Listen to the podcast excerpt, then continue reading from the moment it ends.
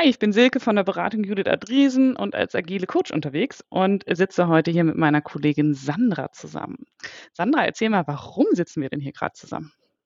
Genau, und zwar, äh, wir sitzen hier zusammen, weil ich in den letzten Monaten auf verschiedenen Konferenzen unterwegs war und da Beiträge gemacht habe, einmal zum Thema die Macht von Sprache in digitaler Transformation und einmal zu dem Thema, der Schlüssel liegt in mir, wie wir es erschaffen, so gerecht zu sein, wie wir denken, wie wir sind. Ich habe ganz viel irgendwie darüber gesprochen, was Einfluss auf unser Handeln hat und auf wie diskriminierend wir vielleicht im Alltag auch sind. Und ich wurde von vielen, äh, von meinen KollegInnen angesprochen und gefragt mit, worüber hast du denn eigentlich geredet? Und festgestellt, die Präsentationen selber sind gar nicht so aussagekräftig. Und daher ist die Idee entstanden, da mal im Gespräch darüber zu sprechen, ähm, was, was da eigentlich hintersteckt. Ja, sehr cool. Also, weil ähm, ich weiß auch noch, als du irgendwie erzählt hast und ich die ganzen Vortragstitel gehört habe, auch mal durch die Folien geklickt bin, als ich so dachte, mega spannendes Thema. Ja, ich finde auch ein Thema, was an jeder Ecke präsent und auch wichtig ist, dass es an oder zumindest an vielen Ecken präsent ist. Vielleicht noch nicht jeder, vielleicht könnte es noch mal bald jede werden. Ähm, aber vor allen Dingen dieser Punkt, den du meintest, so äh, sind wir nicht doch irgendwie noch diskriminierend, obwohl wir es anders sein wollen oder nicht, der hat mich total gecatcht, dass ich dachte, hä, krass, stimmt, irgendwie ist, fühlt sich das schon manchmal auch ja noch nicht so rund an, noch nicht so selbstverständlich. Ich merke das in meinem Freundeskreis auch immer wieder, wie viel Irritation das hervorruft. Und ähm, bevor wir da so ein bisschen tiefer einsteigen und erstmal ja rausfinden, warum ist das eigentlich so, würde mich mal interessieren, was so aus deiner Sicht, du hast dich ja super viel mit dem Thema auseinandergesetzt, hm, was uns so aus deiner Sicht eigentlich prägt. Also wie ist so unser ja, Blick auf die Welt eigentlich? Wodurch entsteht der? Wie entsteht der? Ja, das mache ich sehr gerne. Ganz kurz davor, vielleicht für die Menschen, die zuhören, ein paar Worte dazu, warum ich mich eigentlich angefangen habe, so viel mit dem Thema zu beschäftigen. Und zwar bin ich äh, äh, vor acht Jahren in den Aufsichtsrat gewählt worden vom FC St. Pauli und dort auch als Vorsitzende tätig gewesen. Und ähm, dadurch sind viele Menschen auf mich zugekommen, haben gefragt, so, ja, wie ist denn das als Frau und hier und da? Und am Anfang war es so, ach ja, Gott, ich bin zwar eine Frau, aber warum fragt ihr eigentlich nach meinen Kompetenzen? Und jede kann es schaffen. Und mit den Jahren habe ich halt immer mehr festgestellt, dass es nicht ist, jede kann es schaffen, weil halt viele strukturelle und unsichtbare Hürden auf Frauen warten. Und daraufhin habe ich mich super viel damit beschäftigt, mit warum ist denn das so und wie können wir es eigentlich ändern? Das ist so der Grund und der Hintergrund, mhm. wieso ich gerne und so viel über das Thema rede, weil ich festgestellt habe, ähm, wenn, wenn wir nicht darüber reden, uns das bewusst machen, wird sich nie was ändern. Ja. Weil ich glaube, im Schlüssel sind uns einig, was du auch sagst. Ne? Das Thema ist viel präsenter, wir reden viel mehr darüber. Und grundsätzlich wollen Menschen ja auch gar nicht diskriminierend sein. Also die meisten zumindest, würde ich erstmal behaupten. Ja, also genau. Ja. Und trotzdem passiert es immer wieder. Und wenn man versucht, nicht diskriminiert zu werden, fühlt sich das auch manchmal unglaublich anstrengend an. Mhm.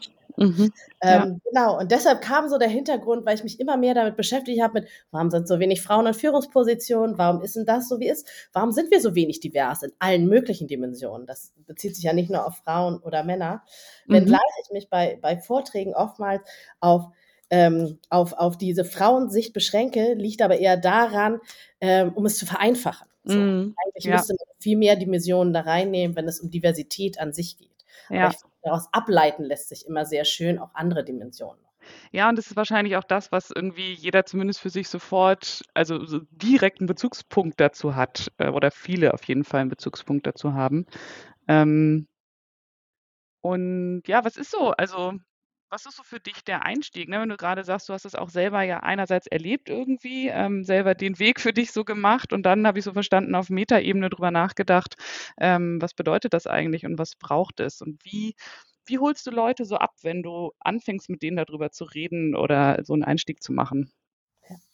Also, was ich immer versuche, einmal deutlich zu machen, ist, dass die Welt designt ist von Männern für Männer.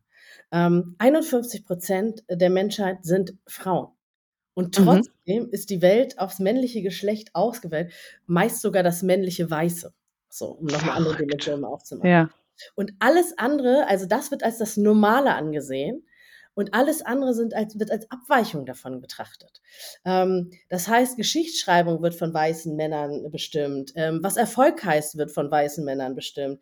Wie, wie Frauen zu sein haben, wie Männer zu sein haben, ähm, wird ähm, dazu bestimmt. Und auch, dass Mädchen nicht so gut in Mathe waren, ist genauso ein Phänomen, was Männer behauptet haben und was sich dann selbst reproduziert, so zum Teil. Ah. Ähm, das ist so ein bisschen selbsterfüllende Prophezeiung zum Teil. gibt überhaupt keinen wissenschaftlichen Beweis dafür, oder eine wissenschaftliche Grundlage dafür. Aber wenn man es oft genug sagt und behauptet, Männer sind da und da gut und Frauen sind da und da gut, dann reproduziert sich das System sozusagen selbst. Ja. Ähm, und es wird halt, in diesem Fall würde man sogar sagen, es ist ein System erschaffen, das sich selbst wieder benötigt, also so rekursiv wieder sich aufbaut. Und alles wird geprägt ähm, von, von, von Männern und wird halt gesagt, das ist die Temperatur, die wir brauchen, das sind die Stuhlhöhen, die wir brauchen. Ähm, Medikamententest äh, wird für Männer gemacht, Crash-Test-Dummy wird für Männer gemacht irgendwie. Also Sandra, da will ich mal einhaken, weil das ist wirklich was, als wir darüber gesprochen haben, das hat mir, es war so ein Eye-Opener, echt. Und also es sind auch mindestens die zwei Stories, die ich im Freundeskreis immer erzähle und wo ich, also ne, das fängt häufig an mit so, oh, das ist ja so anstrengend, dass jetzt hier alle TeilnehmerInnen sagen statt Teilnehmer. Ähm, und dann fange ich aber genau an, von dieser Medikamentengeschichte zu erzählen und von dem Crashtest-Dummy. Und spätestens da ist Stille im Raum und alle sagen irgendwie so, hä? Ernsthaft? Also von daher würde ich dich total einladen wollen, dass du vielleicht eins der Beispiele nochmal ausführst und äh, erläuterst, was dahinter steckt. Ja, also ähm, beim Crash-Test-Dummy ist es zum Beispiel so, dass es bestimmte vorgeschriebene ähm, Crash-Tests gibt äh, für Autos, die in Europa neu eingeführt werden. Und es sind, glaube ich, sieben insgesamt, wovon ist einer weiblich und die sitzt nicht auf dem, die sitzt immer auf dem Beifahrersitz. Also Frauen sitzen auf dem Beifahrersitz. Und das führt halt dazu, dass halt maximal ähm, verkleinerte männliche Körper genommen werden, ja. äh, um Frauen zu reproduzieren, aber keine Frauen an sich. Und Frauenkörper äh, sind halt unterschiedlich. Das heißt, 51 Prozent der Gesellschaft werden ausgeschlossen. Was dazu führt, dass ähm, Frauen weniger häufig in Verkehrsunfälle vermitt, äh, ähm, verwickelt werden. Aber wenn sie das hören, sterben sie zum Beispiel. Ja weil ja, sie halt schwerer verletzt werden. Und auch bei Medikamenten ist es so, die Dosis, die Hormone sind zum Teil anders. Ähm, getestet wird es aber meistens nur an Männern, weil der weibliche Zyklus als zu, ähm, zu komplex angesehen wird. Mhm, ähm, mhm. was hat man dann die letzten 50 Jahre einfach gemacht? Man hat gesagt, nee, das ist zu komplex, das fassen wir gar nicht an. Ähm, also machen wir halt die Dosen ganz genau gleich bei Erwachsenen. Und auch wieder bei Corona, den Impfungen, sieht man das auch wieder. Auch da wurde es mehr an Männern getestet als an Frauen. Das heißt, eigentlich wird halt systematisch an vielen Stellen auch geschlossen, um es zu vereinfachen. Mhm. Ich glaube, da steckt halt, also teilweise, also wenn man das erzählt hat, ja, ist ja auch einfacher, aber da steckt halt auch dieses Denken drinne, dass das Männliche das Normale ist. Ja, genau. Ja, und ich glaube, an vielen Stellen ist es halt so, dass wir das in der Gesellschaft ähm, einfach äh, so, so verinnerlicht haben, dass wir uns gar nicht darüber wundern. Das heißt, ja, wenn wir also, ja. Sorry, dass ich da nochmal so reinkriege, aber weil mir da echt nochmal so ein Beispiel auch einfällt ähm, aus dem medizinischen Kontext nämlich, und das äh, habe ich neulich mal keine Ahnung, bei irgendeiner Reportage oder so gesehen, da hatte eine Frau total unspezifische ähm, Schmerzen, Symptome, die ist irgendwie ewig lang von einem Krankenhaus zum anderen und ein Arzt zum anderen, bis man irgendwann bei ihr eine Herzkrankheit festgestellt hat. Und das waren quasi kleine Herzinfarkte, die sie hatte, die sich bei Frauen aber so unglaublich anders zeigen können, als sie sich bei Männern zeigen. Mediziner im Studium lernen aber die männlichen Symptome und also finden halt bei Frauen häufig die Ursache Herzinfarkt gar nicht so raus, weil das sich so anders zeigt und weil es auch da zu wenig Studien gibt und die Studien dann auch nicht immer noch unbedingt Einfluss halten in die Lehre. Also ich weiß nicht, ob das jetzt der ganz aktuelle Stand ist, aber es ist auf jeden Fall aus den letzten Jahren ist ja auch in dem äh, in verschiedenen Büchern mit drin. Und das finde ich so krass, wenn man sich da ja da Gedanken drüber macht. Ne? Man geht irgendwie als Frau zum Arzt und denkt so, der wird mich genauso irgendwie untersuchen und genauso checken, wie der es beim Mann tut. Und die Ausbildung stimmt eigentlich schon gar nicht bei dem Mediziner in der Form. Ja, total. Also, und ich glaube, heftig. in vielen Sachen ist es dann so, dass wir das Design auch einfach reproduzieren. Das mhm. heißt, auch heutzutage haben wir auch noch Schulbücher, in denen gefragt wird, was macht Mama denn als Hausarbeit und was macht ein Papa, wenn er von der Arbeit kommt. Ah, ähm, ja. In den Märchen, also Märchen, das, das war auch so ein Eye-Opener für mich. Äh, die Märchen handeln meistens davon, dass ein, ein sehr hübsches, junges Mädchen ähm, gerettet werden muss. Sind super hilflos, meistens auch ein bisschen blöd. Ähm, es gibt meistens auch nur ein Mädchen, was cool ist, wenn überhaupt, ähm, in so Märchengeschichten. Und meistens sind da auch so ganz alte Männer, die irgendwelche Mädchen retten oder auch teilweise Tote wachküssen, was ja eigentlich schon ein bisschen strange an sich ist. Mhm. Aber halt immer das Bild. Und auch bei, bei vielen Kinderfilmen oder sowas. Es ist halt immer die Prinzessin, die gerettet werden muss und der Ritter, der rettet. Es gibt halt mhm. halt kaum andere Beispiele. Und auch die Beispiele, wo mein Mädchen eine Hauptfigur ist, gibt es das eine coole Mädchen. Und die anderen Mädchen, die dann vielleicht noch da sind, haben immer den, den Fable ein bisschen, äh, ein bisschen zurück, äh, irgendwie anders zu sein oder nicht so cool zu sein oder so. Das heißt, dass es genauso viele coole Mädchen wie coole Jungs gibt, kommt überhaupt nicht vor in den Geschichten. Ja. Und das passt natürlich total zu diesem Reproduzieren, weil wenn ich dann, also wenn Mädchen dann diese Filme sehen und das ja auch irgendwie also, ne, ich habe das an anderer Stelle gerade gehört, wie sehr die sich eben auch identifizieren und das so Idole werden, diese Kinderfiguren oder diese ähm, Comicfiguren, Märchenfiguren. Ähm, und wenn sie natürlich dann die Vorbilder gar nicht haben, sondern immer dieses möglicherweise zurückhaltende, schüchterne, brave Kind und dann mal vielleicht eine, die irgendwie stark ist, aber ansonsten da viel zu wenig ist, dann können die natürlich auch sich entsprechend nicht so entwickeln, die, äh, die Mädchen. Ähm, du, hast, äh, du hast im Kopf dann auch immer dieses Bild. Und das geht ja, ja Menschen, die ähm, äh, People of Color sind irgendwie, mhm. die in den normalen Filmen überhaupt nicht vorkommen, obwohl sie in der Gesellschaft vorkommen. Menschen mit Behinderung, die nicht vorkommen.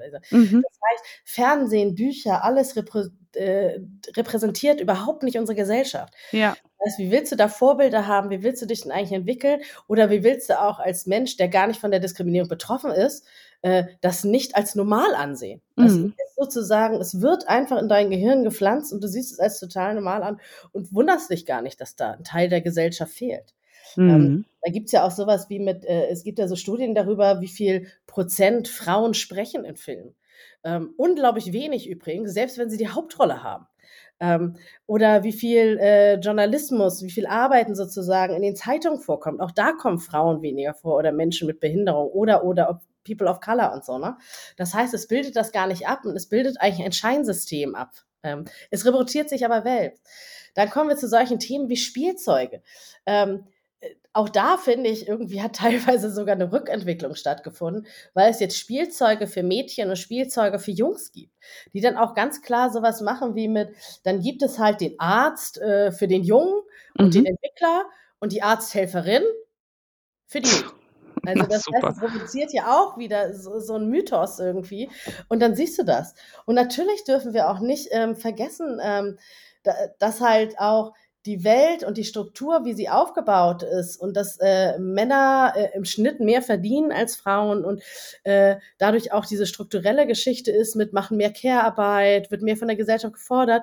Auch dieses System sozusagen, dass der Papa der Verdiener ist und die Mama, mhm. wenn wir jetzt halt von einer heterosexuellen Beziehung ausgehen, ähm, die Mama mehr zu Hause ist und weniger arbeitet. Das reproduziert sich ja auch selbst, weil die Kinder, mhm. die groß werden, selbst wenn die Eltern versuchen, ähm, auf Augenhöhe miteinander zu arbeiten, trotzdem da ein Ungleichgewicht ist und ein anderes mhm. Vorbild. Mhm. Ja. Wir haben ja auch solche Themen. Ich war total geschockt, als ich letztes Jahr lernte, dass es nicht möglich ist, wenn man verheiratet ist, dass die Frau als erste die Steuererklärung abgeben darf. Sie kann nur sozusagen als zweite mit eingetragen werden. Der Mann muss der erste sein. Das ist im Jahr 2022 noch so. Dann wow. erzählte mir letztens ein, äh, ein, ehemaliger Kollege, erzählte halt, der hat versucht, äh, Kita-Gutschein zu beantragen. Kann er nicht. Kann nur die Mutter. Also auch da sozusagen. Ne? Es gibt so Dinge, wo du denkst, wow, krass. Was, was, was, ste was steckt denn da eigentlich hinter noch? Ne? Das heißt, und äh, wenn wir jetzt davon sagen und sagen, unsere Welt und Deutschland, das ist ja alles so gerecht und gleichberechtigt, wir sagen, nee, wir haben halt total viele strukturelle Hürden, ne? aber auch sehr viel einfach äh, von dem Denken und dieses äh, männliche Normale halt äh, in unseren Köpfen drin, sodass halt an vielen Stellen noch gar keine Veränderung möglich ist. Ja. Und wenn man jetzt darüber nachdenkt, auch das Spielzeugbeispiel zum Beispiel, ähm, wird, also Spielzeug wird ja von Menschen produziert, die versuchen dann die Gesellschaft wieder darzustellen. Und wenn sie die Gesellschaft darstellen, wie sie sie selber kennengelernt haben, reproduzieren sie die gleiche Geschichte wie die jüngere Generation. Und auch da äh, ne, ist es halt wieder so, ähm, auch die jüngere Generation nimmt sehr viel von dem mit, auch wenn sie teilweise anders aufwachsen, eine viel offenere Gesellschaft reinwachsen. Mhm. Genau, weil das ist, also ich finde es gerade ganz spannend, dass du nochmal auch diese Felder so aufgemacht hast, weil, also ich glaube, ne, so wie es mir ging und auch immer noch geht, an vielen Stellen geht es ja auch anderen auch. Und man hört es und denkt so, was, wirklich? Das kann doch gar nicht sein. Ne? Also, gerade was du gerade mit der Steuererklärung erzählt hast, höre ich das erste Mal und denke so, es ist doch echt nicht wahr. Und gleichzeitig passiert ja etwas, es tut sich viel. Ne? Damit sind wir ja auch eingestiegen, so mit diesem Momentum von, oh, es ist schon an vielen Stellen irgendwie erlebbar, spürbarer, hörbarer. Ähm, genau, wenn ich jetzt so TagesschausprecherInnen nehme, die dann anfangen zu gendern, ähm, es ist lesbarer, also an vielen Stellen taucht es auf. Und gleichzeitig, ähm, was ich ja auch schon mal sagte, so höre ich immer wieder Stimmen, auch von Menschen, die ich sehr mag, die irgendwie für sich sagen, so, oh, es ist aber auch anstrengend. Und ich selber kann das auch gar nicht immer wegschieben. Ne? Also ich merke auch, dass das Gendern, das ganz bewusste, so dieses TeilnehmerInnen, dass es halt immer ein Schritt nochmal im Kopf nachdenken ist, weil ich möchte eben genau nicht diskriminieren. Und deswegen versuche ich das ähm, umzusetzen, anzuwenden und gleichzeitig ist es aber auch irgendwie anstrengend. Kannst du sagen, warum das eigentlich so anstrengend ist? Warum das manchmal sich so schwer anfühlt, das Gendern? Ähm, ich glaube, da steckt ganz viel drin von, äh, jemand hat gesagt, es ist anstrengend. Mhm.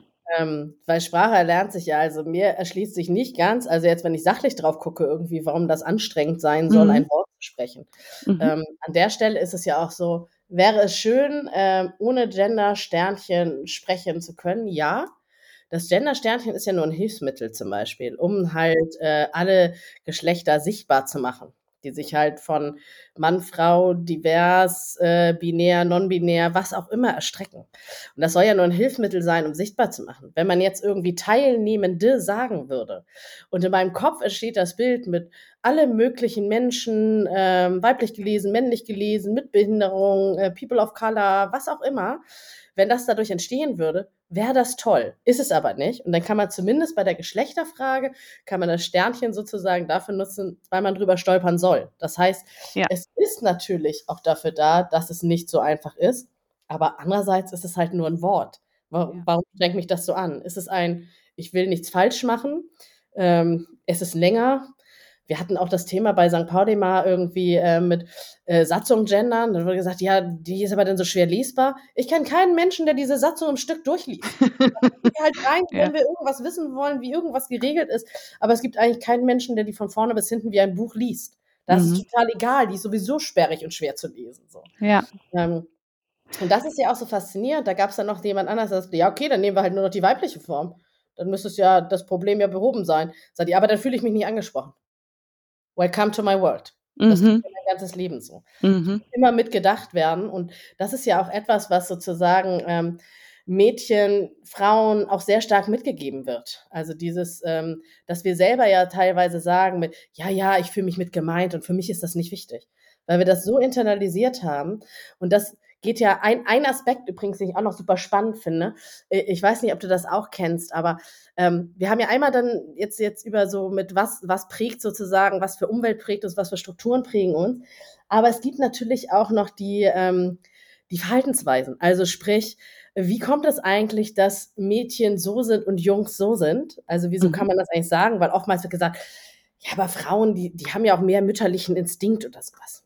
Und es ist total faszinierend, weil ein die meisten Verhaltensweisen sind anerzogen und nicht angeboren.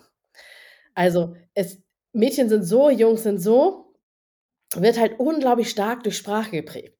Und das heißt auch, wenn wir mit Kindern zum Beispiel reden, müssen, also ich, mir passiert es auch immer wieder, dass es halt so, der kleine junge Mann und ach, die hast dich dreckig gemacht und du bist ja kämpferisch und das wird gelobt, laut, dreckig, äh, wild, ne? Das dürfen die sein. Und Mädchen sind halt sauber, niedlich, leise und ein bisschen emotional und werden gelobt, wenn die hübsch aussehen. Ja. Das heißt, dieses Muster für die Anerkennung, lächel nett, sei lieb, sei leise, das bringt ihnen Anerkennung. Und das prägt uns halt ins Erwachsenenalter auch noch rein. Ähm, Jungs kriegen für andere Dinge Anerkennung. Deshalb fällt ihnen das auch leichter, auch im organisatorischen Kontext in der Firma lauter zu sein, prägnant zu sein, auch mal zu streiten irgendwie. Mädchen wird was anderes ja macht. Ja, das, das ist ja total. Das ist ja auch dieser Punkt von irgendwie, ist jetzt sehr Schublade, ne? Aber so dieser Spruch von, naja, äh, Mann und Frau bewirbt sich auf den gleichen Job und von 100 oder von 10 Anforderungen kann der Mann vielleicht sieben und sagt, jupp, ich bin eine Richtige, den Job kriege ich schon hin. Und die Frau kann die 10 oder äh, kann vielleicht irgendwie 9,5 und sagt sich aber, nee, ich kann nicht ganz die 10 oder vielleicht die 10 nicht gut genug und bewirbt sich eher nicht. Wie gesagt, ist jetzt sehr generisch, sehr Schublade, aber ich finde, das ähm, spiegelt das ja auch so ein bisschen wieder. Ne? Also, dass man durch die Erziehung immer so, ja, komm, bei, bei Männern, bei Jungs eben so dieses, auch Indianer kennt keinen Schmerz und so dieses, ach, das kriegst du schon hin, beißt dich da irgendwie durch. Und ja. äh, bei Frauen so dieses muss ganz genau sein, sehr präzise. Ähm, und sei dir wirklich sicher, ob du das kannst oder nicht, ne, bevor du den nächsten Schritt machst. Total. Und das prägt halt. Und wir haben dann halt auch, wenn wir jetzt äh, Menschen bewerten, wenn es darum geht, irgendwie Stellen zu besetzen, ähm, werden da natürlich auch ganz schnell Zuschreibungen draus. Und es ist total faszinierend, ein Verhalten bei einem Mann und einer Frau wird unterschiedlich bewertet. Also, wenn sie das Gleiche machen, ist es bei einer Frau zum Beispiel emotional und beim Mann durchsetzungsstark oder sowas. Ne? Also aggressiv und ne, Ja. eine, eine Frau wirkt pushy, bossy irgendwie und Ja, äh, hat Haare auf den ne, Zähnen oder so, Haare ne? Da Zähnen ja, und so. Und ja. Mann, der kann das und äh, hat eine klare Linie.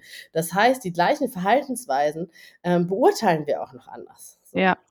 Und dann ist es auch nochmal faszinierend. Ähm, ich habe letztens äh, irgendwann habe ich einen, einen, einen, einen Videopodcast gesehen über einen, ich glaube, argentinischen Comedian, der darüber geredet hat, ähm, was, wie faszinierend das eigentlich ist, was für Führungskräfte wir äh, einstellen, ähm, die halt Eigenschaften mitbringen, die wir eigentlich, wenn wir sonst gefragt sind, in unserem Leben überhaupt nicht schätzen.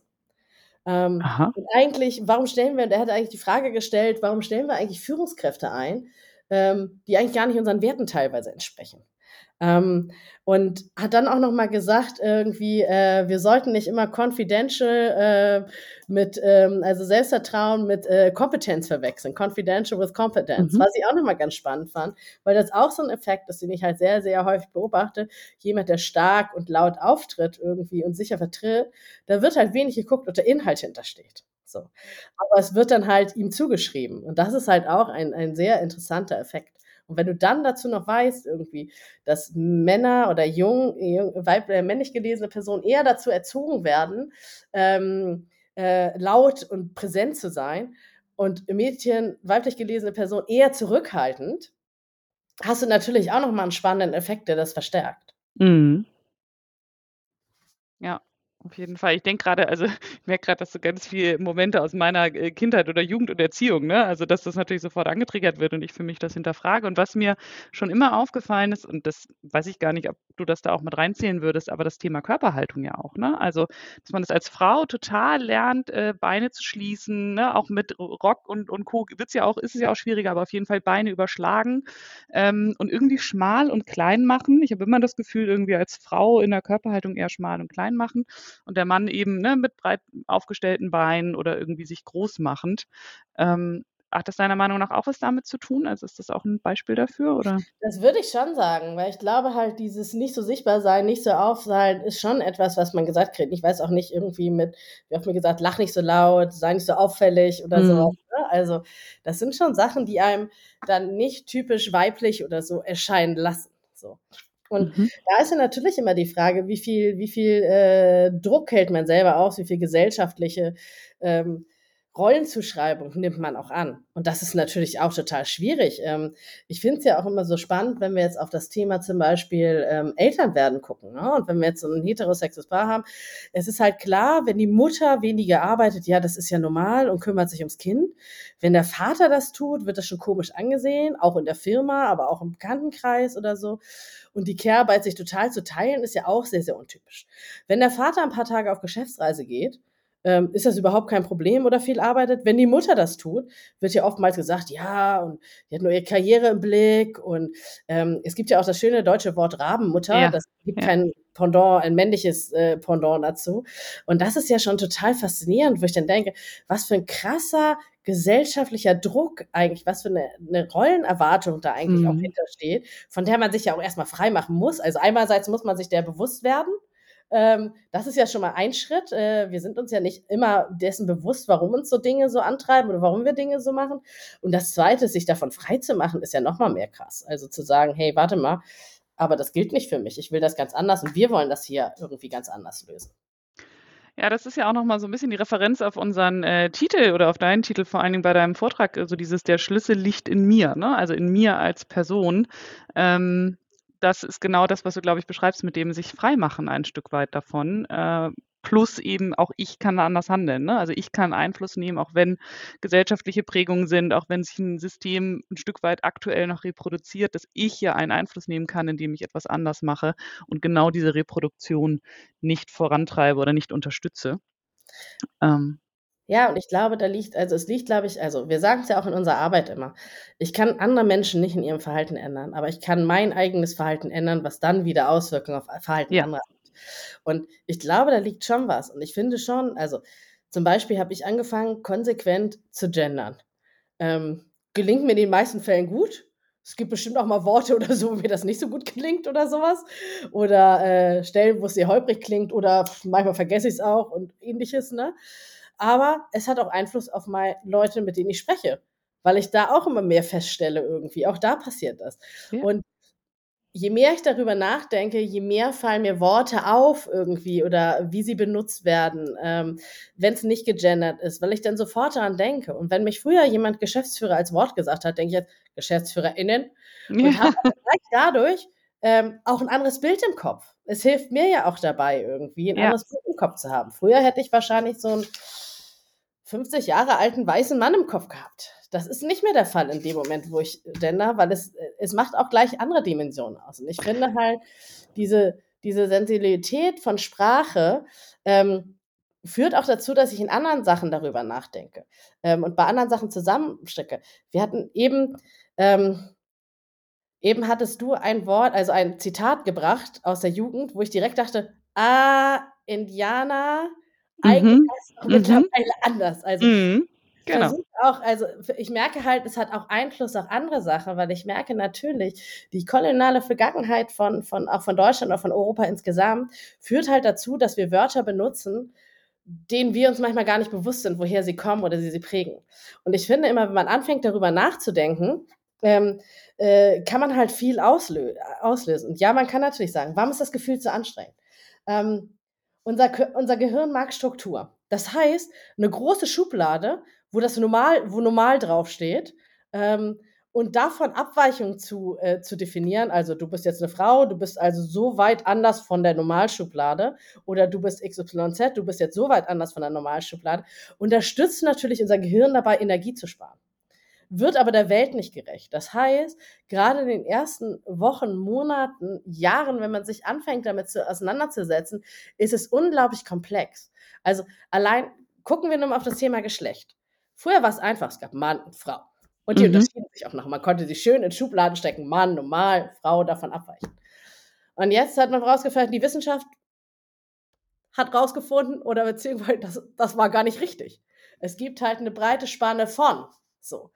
Und jetzt zu Magst fragen, wie wie fühlt sich jemand? Was ist eigentlich das Geschlecht? Bin ich bist du vielleicht weiblich gelesen, aber bist eigentlich Mann und so weiter und so fort, ist ja erst mal super anstrengend, das alles herauszufragen. Ähm, mit den wie stellt man jetzt eigentlich die Frage? Wie spricht man an? Und an einigen Stellen ist es total einfach, ne? Also, einfach im Sinne von wir haben beim Jugendhandball, ähm, haben wir uns ja von der Queeren Vernetzung, das ist 'ne Organisation aus Hamburg, die ganz tolle Arbeit macht, ähm, beraten lassen, mit was Sprache mit, äh, Jugendlichen angeht. Und die haben dann so einfache Sachen gesagt: „Dann sagt euren Jugendlichen nicht, wenn's um irgendwelche Veranstaltungen bringt Mama und Papa mit, sondern bringt eure Eltern mit.“ Das macht das Feld direkt auf mit es muss nicht Mama und Papa sein, kann auch Mama und Mama sein oder nur eine Mama oder Papa und Papa und nur 'n Papa oder so, ne? Das macht dieses Feld einfach auf irgendwie und ist total einfach. An anderen Stellen ist es dann halt schwieriger und vor allem, ich glaube, für mich selbst schwieriger zu sagen: „Oh, frage ich da jetzt? Männlich, weiblich? Oh, ich kann's grade nicht zuordnen. Wie gehe ich denn damit jetzt um?“ Und ich glaube, diese diese Unsicherheit, dieses Nichtwissen, dieses nicht in Schubladen stecken und das fühlt sich manchmal total anstrengend an. Mhm. ist halt einfach komplex und hat halt so viele Dimensionen. Und geiler ist es natürlich, 'ne große Schublade zu haben, wo man alles reinschieben kann.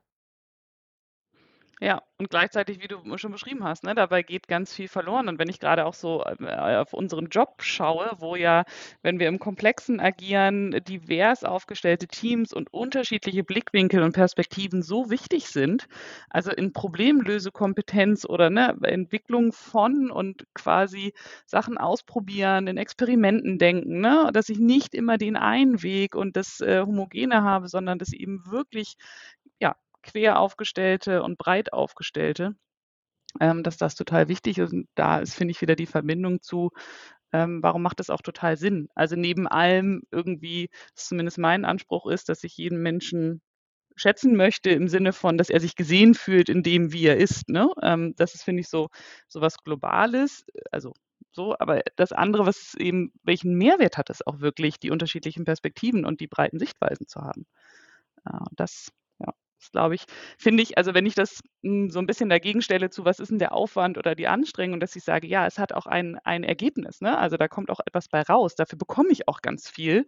Ähm, und was wir vorhin hatten, so mit dem Thema Sprache und äh, ne, da waren wir bei TeilnehmerInnen oder Teilnehmenden, ähm, ich habe auch das Gefühl, dass das so ein Momentum von Übergang gerade ist. Ne? Also wie du ja sagtest, Sprache verändert sich und es verändert sich ja auch permanent. Ich meine, diesmal ein Text von vor 200 Jahren oder so, äh, den verstehst du heutzutage auch gar nicht mehr so ganz.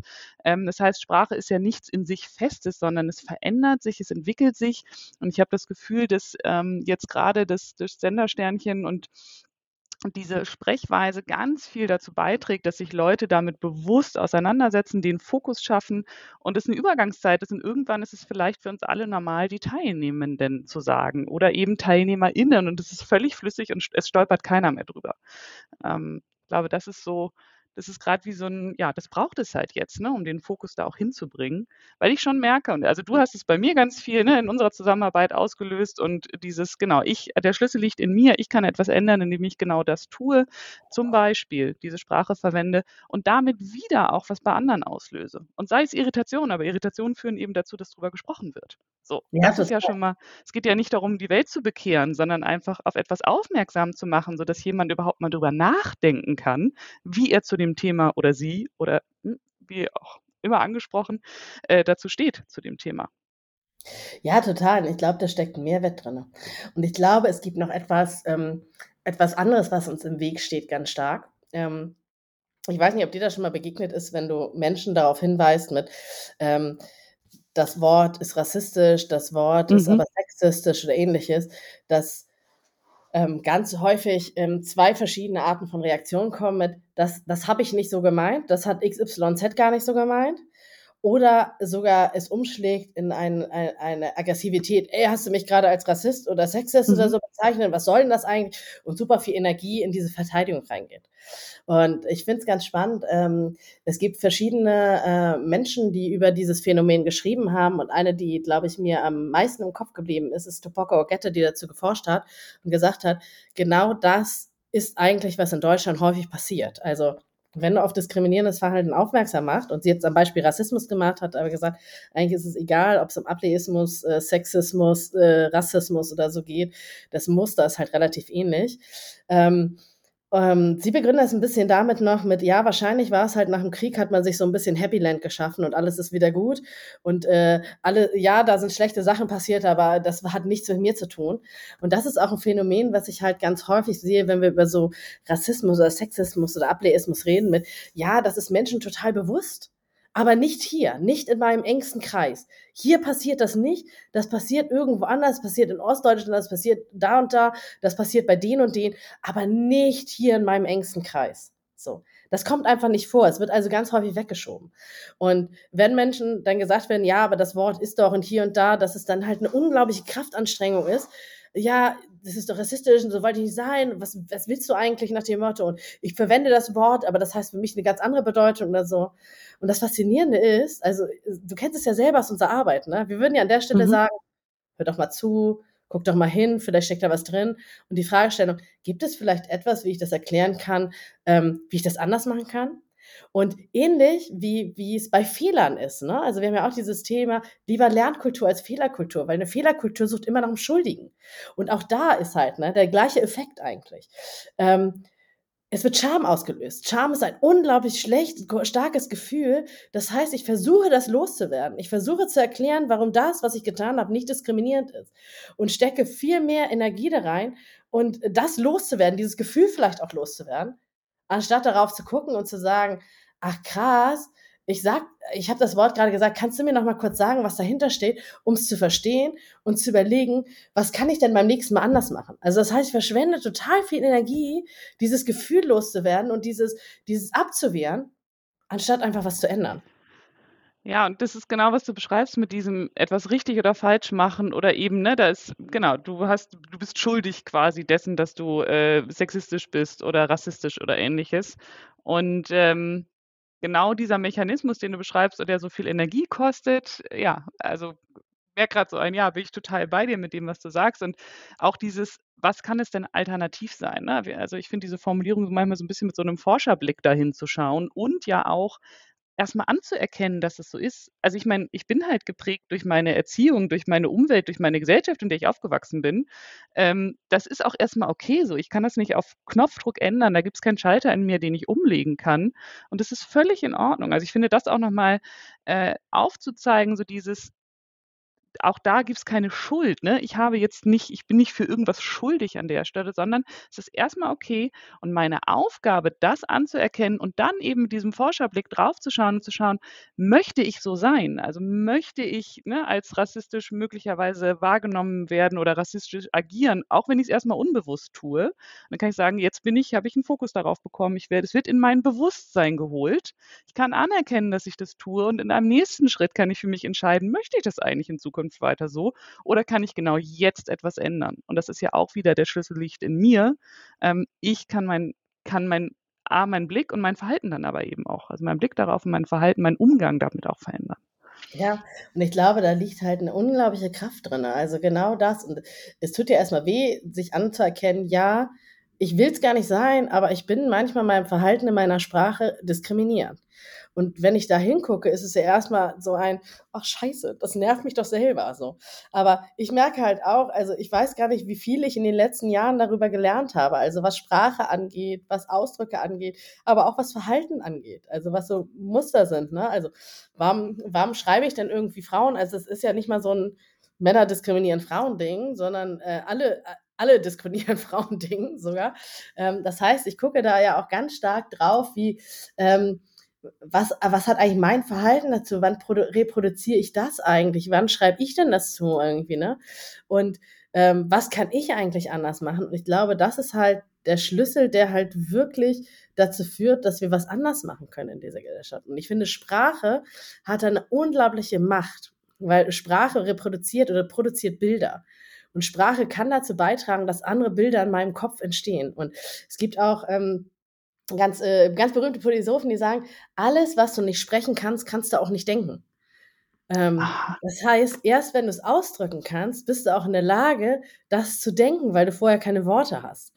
Und bei Sprache ist es ja sowieso so faszinierend, deshalb fasziniert mich ja auch mit, ich habe früher, dachte ich, wenn du mich gefragt hättest, jede Sprache ist gleich und ich kann alles immer von einer in die andere Sprache übersetzen. Ich habe mittlerweile gelernt, das ist nicht so.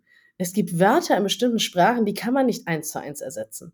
Ähm, die kann man dann vielleicht noch umschreiben, aber es ist trotzdem manchmal gar nicht das gleiche Gefühl oder den gleichen Inhalt, also den man dann wirklich rüberbringen kann. Finde ich super faszinierend, hätte ich früher nie darüber nachgedacht irgendwie. Aber da steckt, ich glaube, da steckt so viel drin in Sprache halt. Und dann darüber nachzudenken, was heißt denn das eigentlich ähm, für mich? Was kann ich denn anders anders machen? Du hattest vorhin ja schon mal dieses Thema mit, ähm, mit Stellenausschreibungen. Ne? Ähm, mhm. Das ist immer eigentlich mein, ein, eins mein liebstes Beispiel, wenn wir darüber reden, irgendwie mit, was kann man in der Firma anders machen? So. Und bei Stellenausschreibung, ja, jetzt steht da MWD hinter, männlich, weiblich, divers manchmal. Äh, manchmal wird sogar gegendert und manchmal schreiben die dann noch drunter, ja, äh, Bewerbung von People of Color oder Frauen sind gern gesehen. So. Aber das ändert nichts, weil das ganze Verhalten, was wir sonst drumherum machen und das, was strukturelle Grenzen, Hürden sind sozusagen, äh, ist trotzdem nichts ändert. Also diese Aussage ändert nichts. Und das ist immer so, dass, dass Tobi, unser Kollege, sagte mal zu mir, Sandra, erkläre nicht unsere Haltung, sondern lebe sie. Mhm. Und da steckt halt für mich auch so ein Schlüssel drin. Was heißt denn das eigentlich am Schluss auf Bewerbung? Bei Bewerbung kann das zum Beispiel heißen, dass da ein Satz drunter steht wie mit, du kannst noch nicht alles, hast aber Lust, es zu lernen und passt zu uns und dieser Rolle, bewirb dich bitte. um die Frauen oder die Menschen, die möglicherweise sich selber eher mhm. immer äh, niedriger einstufen oder ne, sich nicht ganz so viel zutrauen. Das war ja das Thema Selbstvertrauen, was du ja, vorhin genau. hattest, ne, dass das nicht mit Kompetenz verwechselt werden soll, damit die Hürde niedriger wird, richtig? Also dass man quasi ja, sagt, genau. hier machen die Hürde Selbstvertrauen für die Menschen niedriger, damit sie ihre Kompetenz, die sie haben, losgelöst vom Selbstvertrauen, auch hier einbringen können. Und das heißt, dadurch äh, handle ich anders und das muss ja. ich natürlich dann auch handeln. Das heißt, wenn ich Menschen habe, muss ich darauf gucken, was sind denn meine Muster, was steht mir zum Beispiel im mhm. Weg und darauf gucken, wie kann ich diese Kompetenzen erkennen, die da vielleicht da ist, aber vielleicht nicht laut und proud gezeigt wird irgendwie. Mhm. So, ne? Also darauf zu gucken. Und ich finde es ja auch faszinierend. Wir haben beim, äh, beim FC St. Pauli mal halt uns ein Jahr lang sehr viel mit Thema beschäftigt und haben eine Umfrage gemacht, wie wir wirken. Und die Antwort war, wir wirken weiß, männlich, deutsch. Und wenn das schon ein Verein wow. wie St. Pauli so ist, ähm, wie ist es mit anderen? Dann haben wir uns ja. mal angeguckt, wie ist denn unsere Sprache eigentlich? Was für Bilder reproduzieren wir auf der Website? Und ja, man muss halt wirklich sagen, so ist es. Und ähm, wir haben zum Beispiel früher auch äh, die Klamotten und Trikots und so, haben wir auch nicht von so Standardmodels irgendwie ähm, fotografieren lassen. Aber dann wurde bei der nächsten Trikotkampagne, wurden halt wirklich diverse Menschen hingestellt. Ähm, Menschen, ähm, klein, groß, dick, dünn, äh, alt, jung, äh, mit Behinderung, ohne Behinderung, People of Color, alles Mögliche. Also viel geguckt, ja, so ein diverseres Bild zu machen. Und ich würde sagen, wir wirken immer noch leider recht deutsch-männlich weiß, aber es wird so Stück für Stück daran gearbeitet, was eigentlich sozusagen tun muss, damit das nicht mehr so ist. Ne? Mhm. Und da passieren halt Schritte und da, sich auch anzuerkennen und zu sagen, ey, wir haben uns auf den Weg gemacht ähm, und das wird sich nicht von einem auf den anderen Tag äh, verändern. Um, das ist, glaube ich, das Wichtige. Und ähm, bei St. Pauli also es äh, ist auch die Nachhaltigstrategie, die so heißt, aber es betrifft auch ganz andere äh, Bereiche in dem, in, in, bei uns beim Fußball, weil es heißt not perfect but better. Also dieses Aussagen, nein, es ist nicht perfekt. Und ja, wir haben noch einen weiten Weg zu gehen, aber es ist trotzdem besser, etwas zu tun, als gar nichts zu tun.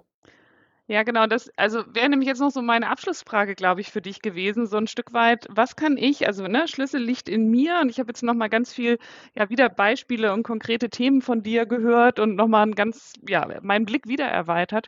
Ähm, aber am Ende des Tages, wenn ich jetzt quasi rausgehe aus der Haustür, ähm, und in mein weiteres Leben einsteige, was kann ich konkret tun? Was empfiehlst du mir oder wo sagst du, was sind so deine Erfahrungswerte, wo du sagst, hey, das ist was, um da ranzukommen? Also du hast gerade schon gesagt, ähm, äh, not perfect, but better ähm, und auch das Thema ja ein Stück weit anerkennen. Ähm, hast du vielleicht noch so ein, zwei ja, Themen, die ich so für mich mitnehmen kann, wo, ich, wo du sagst, fang einfach mal damit an oder mach es ganz ja, konkret. Genau. Also ich finde diese Sprache und dieses eigene Anerkennen dazu, finde ich schon einen unglaublich großen Hebel, wenn man sich damit beschäftigt. Ähm, bei meinem, also was so auf Haltens- oder bestimmte Muster angeht, ich habe unglaublich profitiert davon, dass es Menschen gibt, die von Diskriminierung stärker betroffen sind als ich, als äh, weiße äh, Frau. Ähm, und die sich der Diskriminierung bewusst sind, nicht sagen, ja, das ist dann halt so oder das ist doch gar nicht diskriminierend, ne? Ähm, die sich dem bewusst sind und darüber schreiben oder sprechen. Da habe ich unglaublich viel mitgenommen, weil ich dadurch halt viele Handlungsweisen, die mir selber gar nicht bewusst sind, hinterfragt werden. Deshalb würde ich auch immer die sagen, egal ob es Podcast ist, Hörbücher oder Bücher lesen, also mhm. Menschen zuzuhören, die von Diskriminierung betroffen sind, hat, glaube ich, mhm. einen unglaublichen Mehrwert und bringt unglaublich viele Facetten rein. Okay. Dann äh, danke dir für diesen äh, wahnsinnig tiefen und inspirierenden, wieder mal inspirierenden Einblick äh, zu dem Thema. Und ich glaube, wir könnten noch gefühlte drei Stunden darüber weiterreden. Ähm, und vielleicht machen wir ja mal irgendwann. Eine Anschlussfolge. ja, genau, habe ich auch gerne. Ein Teil zwei. Und ähm, ja, ansonsten vielen Dank für deine Zeit an der Stelle, Sandra. Danke dir.